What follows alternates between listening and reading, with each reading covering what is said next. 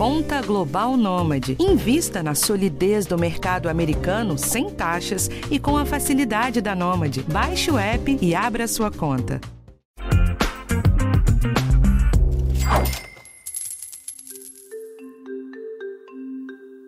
Você pode não estar tá pensando em viajar para fora do país, mas não é por isso que o dólar mais caro não está te prejudicando. O dólar está em tudo que você consome: na sua comida, na gasolina que você abastece o seu carro, no eletrodoméstico que você compra para sua casa. E se ele está em tudo isso, ele está na inflação. O dólar é um dos grandes vilões dessa crise, e eu vou te explicar o porquê. Eu sou Rafael Martins e esse é o podcast Educação Financeira do G1. Bom, gente, eu vou usar o comecinho desse episódio para confidenciar para vocês um bastidor de repórter de economia. Não tem coisa que economista que a gente conversa no dia a dia mais detesta que ser perguntado para onde vai o dólar. Por isso mesmo que eu não vou me arriscar aqui a dizer quanto que tá o dólar hoje, se vai subir ou se vai descer. Da hora que eu tô gravando esse podcast até a hora que você tá ouvindo, essa curva pode ter ido para qualquer lugar. Mas tem dois números que eu posso com certeza usar aqui para mostrar a agressividade do dólar nesses últimos tempos, com a segurança que eu não vou errar. O primeiro é a valorização do dólar no ano passado. Só em 2020, a moeda americana teve uma alta de 29,36%, quase 30%. Mas em números absolutos, isso significa que ela começou o ano a R$ 4,00 e terminou na casa dos 5,18. O segundo é a projeção do mercado financeiro para o dólar no final de 2021. O boletim Focus da semana passada mostra que a previsão é uma taxa de câmbio ficar em 5,20. Se esse valor ficar confirmado mesmo, o dólar deve fechar 2021 muito próximo do valor que ele começou, mas com bastante variação ao longo do ano, e ainda num patamar muito alto. Mas o que eu te prometi lá no começo do episódio foi explicar como que o dólar afeta a sua vida. E para isso eu conversei com dois especialistas. O Fábio Romão é economista da LCA Consultores e especialista em inflação. Então a ideia é ficar bem claro como que o dólar se espalha no nosso dia a dia, tanto na compra do mercado como na de bens. Mas eu falei também com a Virginia Prestes, que é professora de finanças da FAAP, a ideia é também te dizer como que a alta do dólar afeta suas economias e os seus investimentos. Vamos começar com o Fábio. E só pra gente lembrar, a inflação oficial do país, o IPCA, está em 9,68 nos últimos 12 meses. E para quem tem renda mais baixa, a situação é ainda pior. O INPC, que é o índice que mede quem ganha de 1 a 5 salários mínimos, numa taxa de 12 meses também já passou dos 10%. E tem muito do dólar nessa questão. Mas eu já volto para a questão mais técnica de inflação. Primeiro eu vou falar com o Fábio sobre como que o dólar impacta nesses preços. Vamos ouvir? Fábio, de forma resumida, como que o dólar impacta na inflação? Bom, tem pelo menos três caminhos, né? O mais evidente é o caminho das exportações, né? Quando o, o real está valendo pouco, fica mais fácil de você exportar produtos domésticos. E tem como efeito líquido, em alguns casos, o aumento dos preços, porque você tem uma diminuição da oferta aqui dentro de produtos que foram exportados, porque o valor deles né, em real está baixo perante o dólar. O outro ponto é a dificuldade que você tem de importar. E isso faz com que é, os produtos nacionais acabem ganhando preço porque eles não têm é, a concorrência tão pesada assim dos importados, já que ficou difícil importar. De modo indireto, você pode ter encarecimento é, de produtos é, aqui no Brasil, porque é, vamos imaginar uma indústria, por exemplo, que importaria uma máquina que é bastante produtiva e com a dificuldade de importar essa máquina, por exemplo, fica mais difícil para você, evidentemente, produzir esse produto com custo menor e isso acaba, evidentemente, chegando nos preços. É, essa questão das importações é o que guia também a lógica dos insumos, né? É assim que o preço do petróleo em dólar influencia a gasolina aqui, por exemplo. É, ele entra de maneira direta e indireta, né? Diretamente, se você deu um bom exemplo, que são os combustíveis, né? A Petrobras, na hora de formar seu preço, ela olha para a cotação internacional do petróleo, mas também para a evolução do câmbio. Então, quando nossa moeda desvaloriza, isso pode ser o gatilho para reajustes de preços de derivados do petróleo, como gasolina e diesel. Tem alguns itens que são referenciados em IGPM, que é o índice de preços da Fundação Getúlio Vargas, e o IGPM nele prepondera o atacado. E esses preços eles reagem de maneira rápida e intensa ao dólar. Então, quando ele desvaloriza, isso acaba pegando no IGPM, né, afetando esse índice, e esse índice é usado como indexador de algumas partes do IPCA, por exemplo, o aluguel.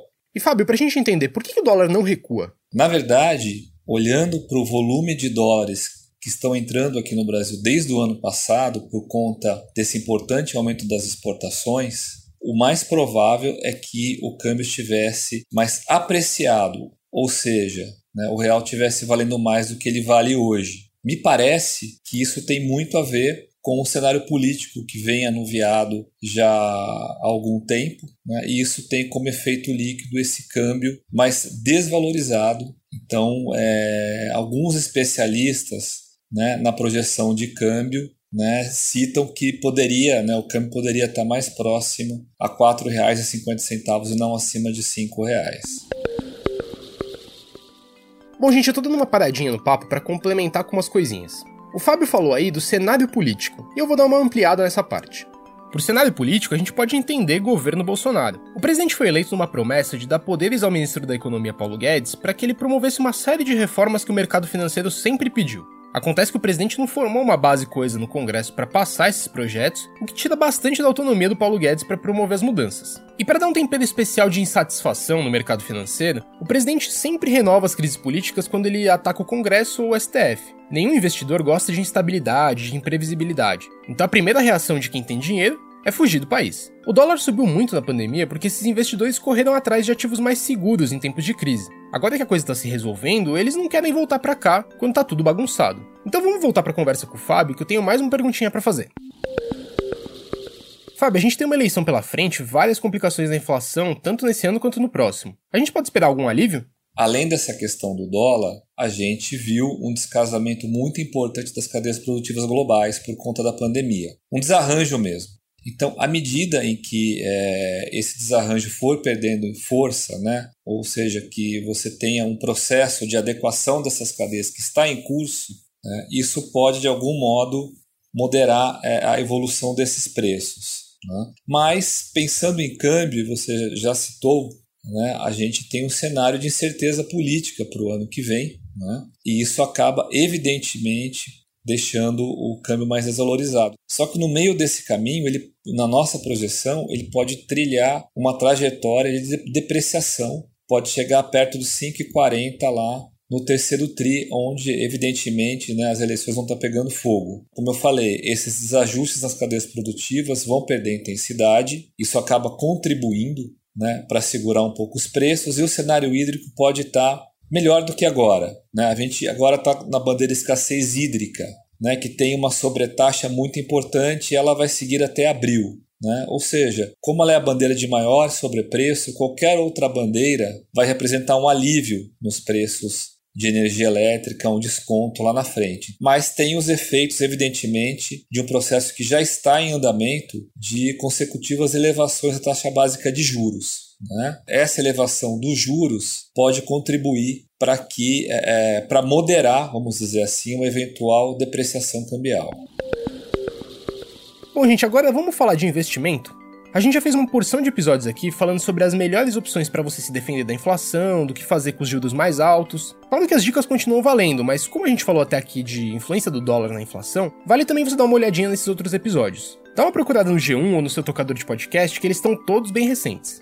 Então vamos partir para a conversa com a Virginia Prestes. A ideia foi justamente entender para onde que o investidor tem que olhar nesse momento. E lembra que eu falei lá no começo que os economistas não gostam muito quando a gente pergunta para onde vai o dólar? Pois é, mas às vezes a gente tem que perguntar. Vamos ouvir?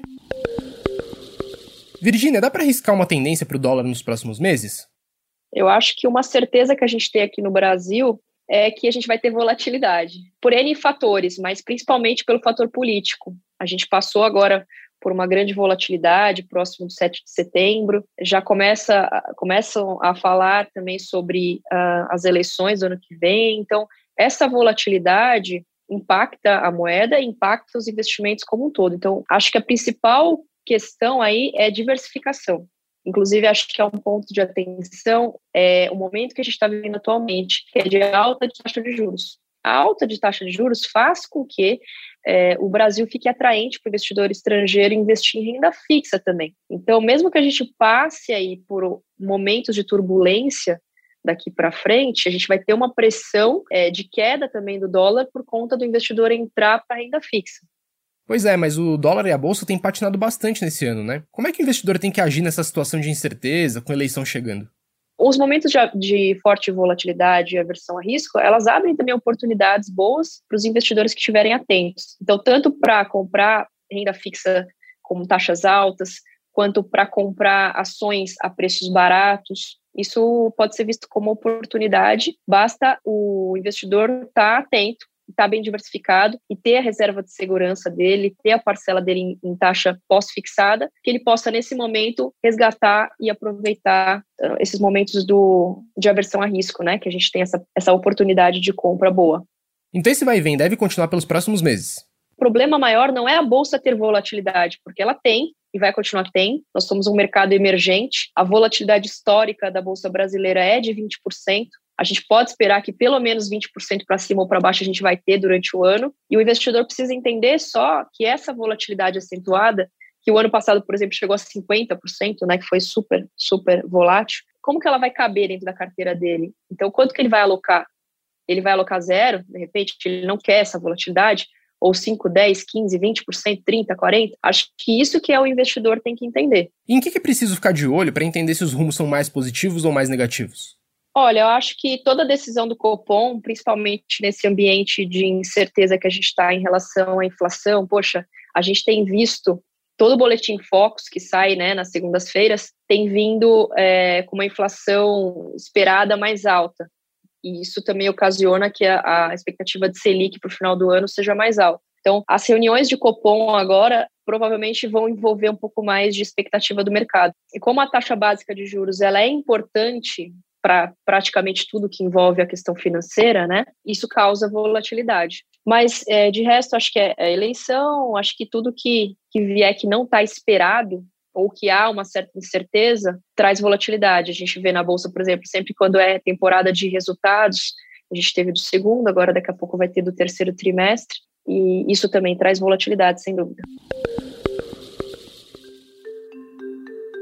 Bom, gente, então é isso. Esse é o episódio de hoje e na semana que vem a gente tem um tema diferente para você. O podcast de Educação Financeira está disponível no G1, no Globoplay ou na sua plataforma de áudio preferida. Então não deixa de seguir o podcast no Spotify ou na Amazon, de assinar no Apple Podcasts, se inscrever no Google Podcasts ou no Castbox, ou então de favoritar a gente na Deezer. Assim você recebe uma notificação sempre que um episódio novo estiver disponível. Eu sou Rafael Martins e a gente se encontra aqui na próxima segunda-feira. Eu assino o roteiro desse episódio e a edição é do Gabriel Campos e do Giovanni Reginato.